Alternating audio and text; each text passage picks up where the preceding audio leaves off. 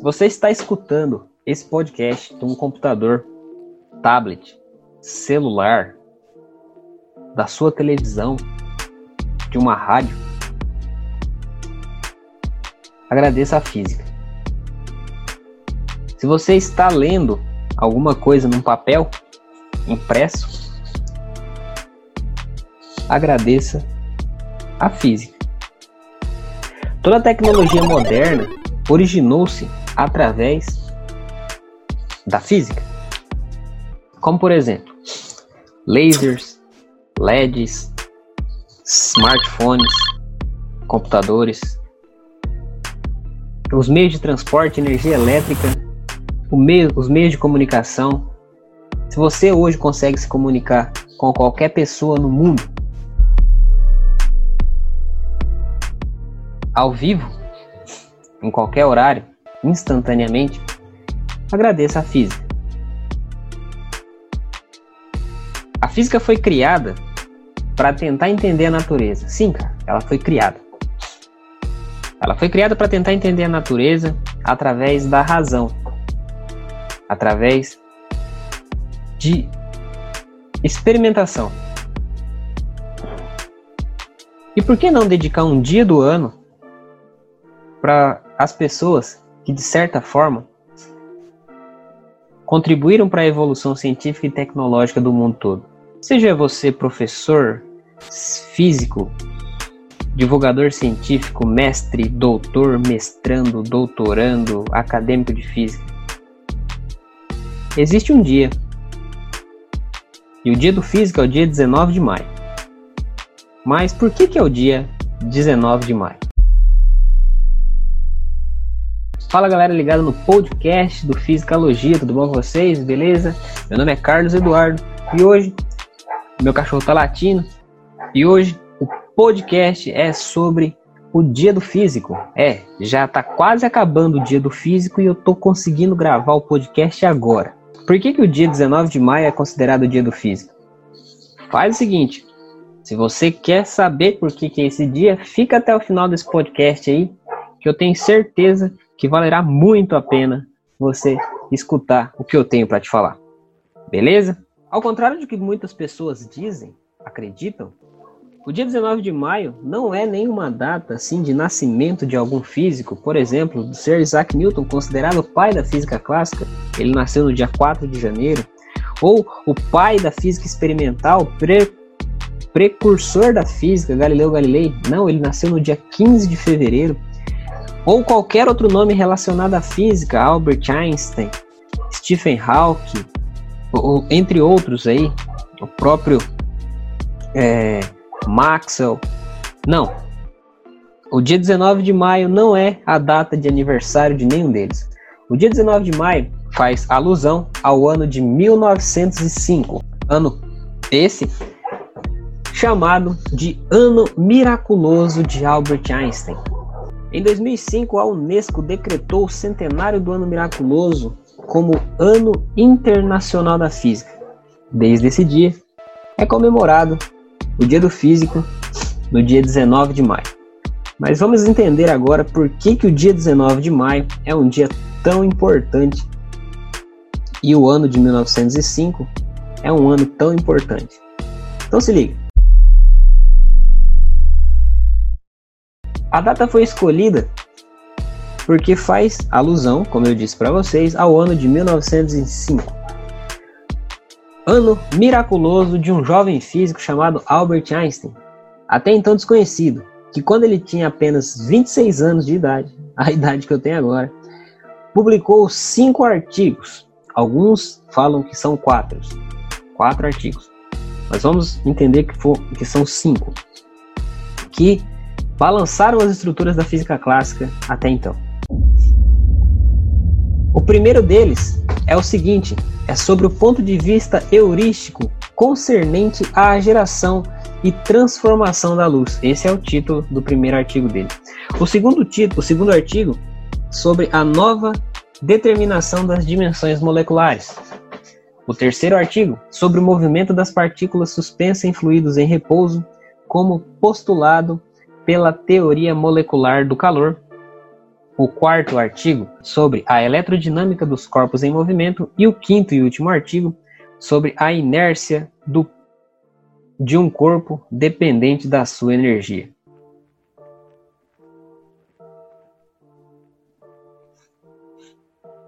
Mas do que se tratavam esses artigos? O que fez esses artigos sacudirem a física fazer com que Albert Einstein se tornasse uma pessoa famosa no mundo inteiro? Bom, o primeiro artigo que Einstein escreveu, ele trata sobre o efeito fotoelétrico com base nos conceitos do quantum de energia do Max Planck, que foi publicado inicialmente nos anos de 1900. Foi por conta desse trabalho do efeito fotoelétrico que o Albert Einstein ganhou o Prêmio Nobel de Física em 1921. Albert Einstein não ganhou o Prêmio de Nobel de Física pela teoria da relatividade. Ele ganhou o Nobel de Física pelo efeito fotoelétrico. Olha só. Na virada do século, século XIX, início do século XX, os físicos estavam a todo vapor estudando, tentando entender as coisas da natureza, mas o seguinte, mas aconteceu o seguinte, eles acreditavam que a física clássica já estava pronta, que a física até então já estava pronta, hoje nomeada de física clássica. Só faltavam alguns aprimoramentos.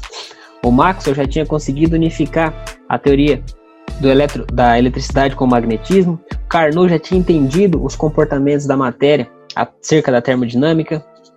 Isaac Newton já tinha conseguido mostrar a lei da gravitação universal, a polaridade da luz, a ótica, entre outras coisas. Então eles acreditavam que a física já estava pronta, só faltava algumas algumas aprimorações aí de alguns temas.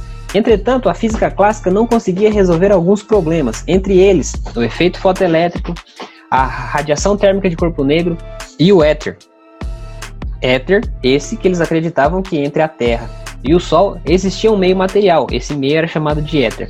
Mas dois físicos aí, Michelson e Morley, tentaram é, provar a existência do éter utilizando um experimento de um interferômetro a laser, mas esse é considerado o maior experimento que deu errado, porque eles foram para provar uma coisa e não deu certo. Então, não existe nada, é apenas o vácuo entre a Terra e os planetas no espaço interplanetário.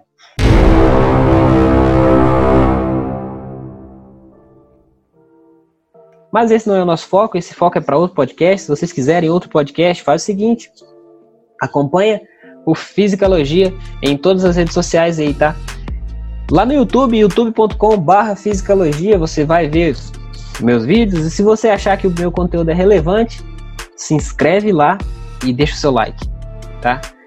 E se você acha que quer ter um contato um pouco mais direto comigo, todo vídeo tem os links na descrição das minhas redes sociais. É só seguir lá e tirar alguma dúvida que estamos à disposição aí, beleza? Então, olha só, o segundo artigo do Albert Einstein recorre de citações do seu trabalho científico da época, e ele trata das dimensões da molécula e foi aceito como tese do seu doutorado na Universidade de Zurique. Então, esse segundo artigo aí, por isso que alguns acham uh, que ele fez cinco artigos e fez, ou fez quatro, porque um desses virou a tese de doutorado dele, tá? Por isso aí que fica esse, esse meio termo aí. O terceiro artigo também é bastante conhecido e muito importante. Ele aborda o movimento browniano, que é aquele movimento caótico nas, nas partículas em um fluido. O quarto artigo é a semente da teoria da relatividade restrita ou especial, que fala da contundente relatividade do espaço e do tempo, que até então era inimaginável no universo newtoniano. Até então, o espaço e tempo eram duas entidades distintas. Albert Einstein, com a teoria da relatividade restrita, unifica o espaço-tempo como se fosse uma única coisa. Se ele unificou, é que é uma única coisa, né? e o quinto e último artigo, ele, ele nos brinda com essa famosa equação que todo mundo conhece. A maioria não sabe o que significa, mas todo mundo conhece que E igual a mc quadrado. Nesse artigo, esta é uma ideia bem básica de que massa e energia ela podem ser convertidas uma na outra e vice-versa. Massa pode ser convertida em energia, energia pode ser convertida em massa. E o termo C ao quadrado é a velocidade da luz no vácuo, é uma constante de proporcionalidade. Então a quantidade de massa m e a quantidade de energia, elas são equivalentes aí. É uma ideia bem simples, mas é bem revolucionária, beleza? Então por isso, por esse modelo, por esse ano de 1905 ter sido um ano fantástico, anos mirables de Albert Einstein, o dia 19 do 5 é considerado o dia do físico, justamente por causa da alusão ao ano de 1905. Beleza?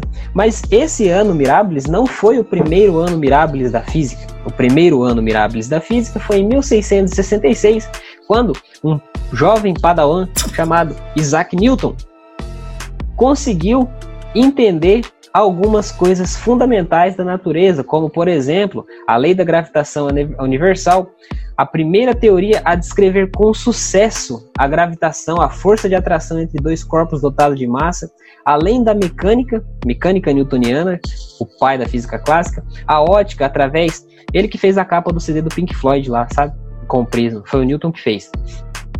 E entre outras coisas, de, além disso, ele inventou Sim, cara, ele inventou uma ferramenta para conseguir resolver esses problemas chamada chamado cálculo diferencial integral. Só que aí existe, existe alguma, algumas contradições aí dizendo que um tal de Leibniz, primeiro que o Newton inventou o cálculo, e tem essa briga aí, uns acham que foi o Newton, outros acham que foi, acham que foi o Leibniz, mas isso é assunto para outro podcast, beleza?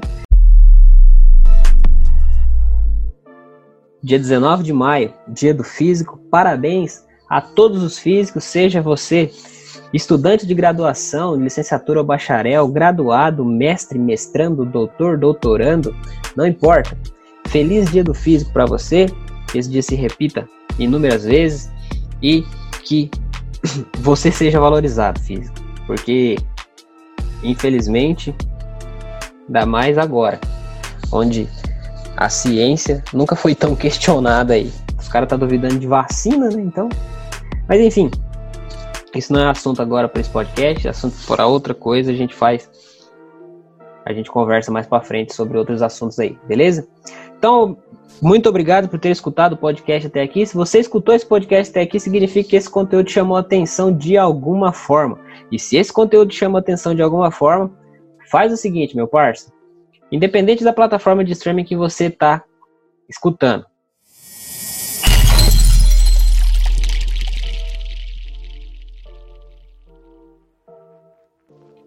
Vai no YouTube, youtube.com/barra fisicalogia. Assiste um vídeo lá. Se você gostar do vídeo, dá um like. E se você acha que o conteúdo é relevante, se inscreve no canal, beleza? Para não perder nenhuma atualização. E estamos voltando novamente aí com os podcasts depois de mais de um ano. O último podcast que eu lancei, se eu não estou enganado, foi os 50 anos do Homem na Lua, foi o ano passado. Tá com quase um ano aí já que eu não lanço podcast e eu decidi fazer o podcast hoje para comemorar o Dia do Físico. Então, meu parceiro, muito obrigado por ter escutado até aqui e lá no YouTube, se, me siga nas redes sociais se você acha que vale a pena. Do mais é isso, muito obrigado mais uma vez e até a próxima. Valeu, falou, é nóis e tchau!